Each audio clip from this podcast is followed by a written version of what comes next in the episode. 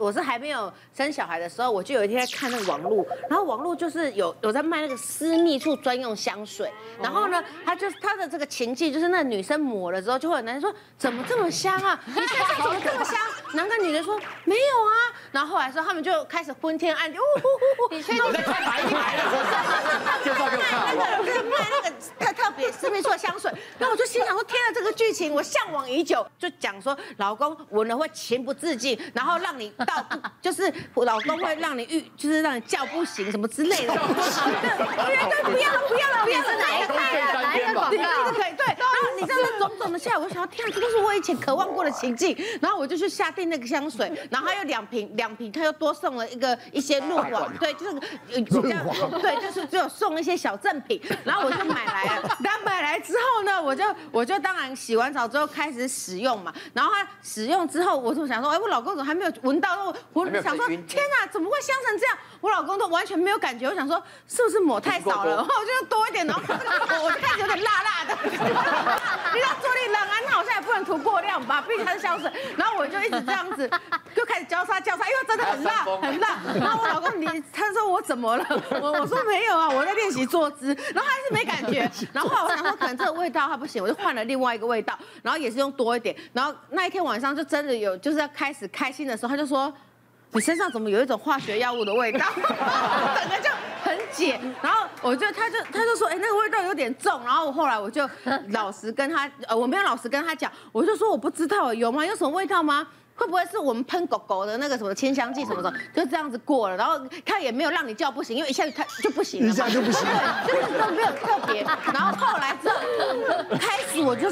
瘙痒，然后那整个就很就很不舒服，然后完蛋，结果是我就把用用那个香水搞到我发炎了，然后我就想说，如果我让我老公知道我是为了买那个香水，然后想要就是种种情节，然后让他知道的话，这样就不好意思，然后我就开始去，我想到对我老公会在浴缸尿尿，因为你知道男生有时候洗澡就直接在那边尿尿，然后洗澡的时候有时候通鼻子，然后我就把这些下，我说我说老公，你知不知道你在浴缸尿尿什么通鼻子干嘛？那我都坐，因为我都坐在那边洗澡，结果我好像被你的什么那些尿。为什么感染了？我的私密处发炎，你知道吗？他就说真的假的？我说对，你知道你有多毒？你那个鼻孔什么什么都多不干净？我现在现在真的快痒死我就说，你可以去给我买药膏，然后还我然后我还拍给他看什么药膏，然后跟什么塞剂，你去买，然后过来给我刷浴缸刷干净什么什么，然后他就真的以为是他自己造成这一切，然后就买回来，然后让我用，然后我就好了。好像老公都蛮好骗的，是真的。我之前有遇到一个病患呢，她就是大概。四十多岁的轻熟女，她第一次来是说她性交有点疼痛，嗯、那疼痛我们就帮他检查一下，哎，确实是有裂伤哦。然后一问之下，他还说哦，因为我的那个男朋友他呃尺寸比较大，所以有点裂伤。那那我们就给他治疗了以后，哎，就回去了。那过了一阵子，他又再来，哎，这一次他跟我说，医生，我想要做那个紧缩手术，就是你们诊所是不是常常有很多人做紧缩手术？我说，哎，为什么你男朋友不是太大吗？他说，哎，没有哎，我男朋友都嫌我里面太松，因为我以前已经有生过小孩了，所以我想要做紧，而且他我今天就要做，我现在马上就要做。急？好，那我们就好就把它做起来，因为她说她现在的男朋友尺寸比较小，所以嫌他太大。然后呢，过没三天来了，他又回来了，但是这次带了一个男的。好，这男的一走进来就进到内诊室，就说：“哎，我老婆又怎么流血了？因为手术刚结束嘛，有一点点微微出血。啊，我是她老公。那啊，医生不瞒您说，其实我身体不大好啦，所以我跟我老婆已经十几年都没有那个了。可是我老婆最近一直去看医生，她一直说她妇科不好，然后一直去看医生。请问你哦，我们十几年没有那个，我老婆还会？”下面不舒服吗？他为什么会流血？那你可以告诉我，他是不是有生什么病吗？我好担心哦。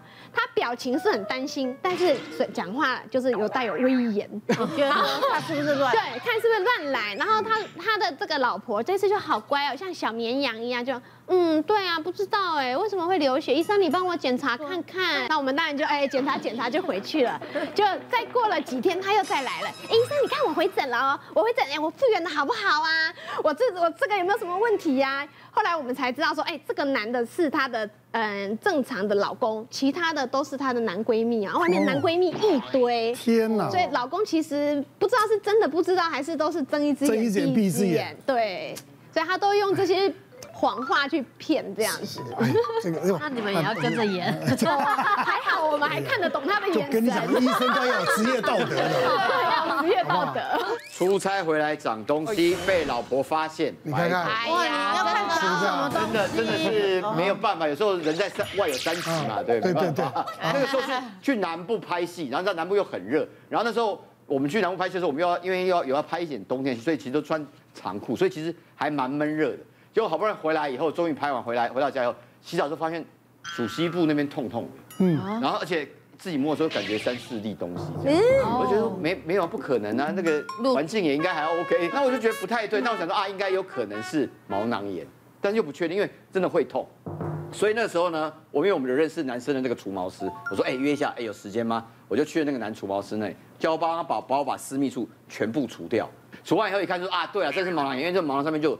鼓鼓肿肿的，我说哦，那这样应该没关系。他说没关系，没关系。等到熟了以后，那个抹一下药膏啊，或者是什么吐掉，它自然就跟青春痘一样。我想说，就有一天就回啊，没事就回家洗。他洗的时候很开心，因为还蛮光滑的嘛，就洗得很开心。忽然间，那个隔壁的那个浴帘，你在干嘛？嗯。然后他一开口，我就吓到，他干嘛？男生最怕下稍微丢起嘛，就说。然后一丢起来以后，还还不怎么样。最后重点是他马上看到一个。跟以前完全不一样的状况，说你怎么会光溜溜的？他那是怎么了？他本来还很开心，一抹微笑出来，你知道吗？然后微笑那个微笑维持不到三秒，马上就收回去。哎，不对哦，那边为什么有两三颗红红点点？红点，你是不是在干嘛？嗯，从那个南部拍戏回来以后都不敢给我碰。我跟他讲没有没有，那是毛囊炎。但你知道女人在气头上的时候完全不会信。讲不通，我还拎给他看，你看，你看，没有了，没关系，没关系。他说屁啊，那个一点关系都没有。他还要我拍照片给蔡依珊医师，你知道吗？还好我没有拍给他，拍给蔡依珊，这个整个就他要帮你保密啊。整整组，整组差点都都都都卸光了，都都。今天讲的就是你的故事了，对，今天就讲我故事，他明天就拿我的故事来上节目。有问病人，对，问病人三科都不敢讲。但还好，后来我真的想到说啊，还好我那个除毛师可以帮我认证明，因为那个除毛师是个男的。我打电话给他说啊，对啊，对他们看很多，这个真的就是毛囊炎，不然你再观察一下，几天以后就消掉，就还好几天后真的就消掉，然后被他验完以后，哎，真的消掉没事，要不然真的百口莫辩。啊，那是一个三十几岁的男性，他在外派越南工作，所以大概都三到六个月才回来一次嘛。那因为他他其实是被老老婆很强势哦，不不像不像你们刚刚这样子，她是直接把老公拎到诊间来。然后要医生证明说她老公真的没有性病这样哦，对，但但老公就很悲情啊，他就说因为他在越南工作，那地方很热。还要比较胖，大概一百六十几公分，可是大概八九十公斤。哇，对，那这个地方皮肤当然都会有一些皱褶嘛。对，而且还黑会发黑。对，然后那个地方其实就不太容易去清洗这样子。哦。而且来我们一看，医生一看就知道，他就是一个在在阴囊跟耻骨上面那些毛产生一些毛囊炎。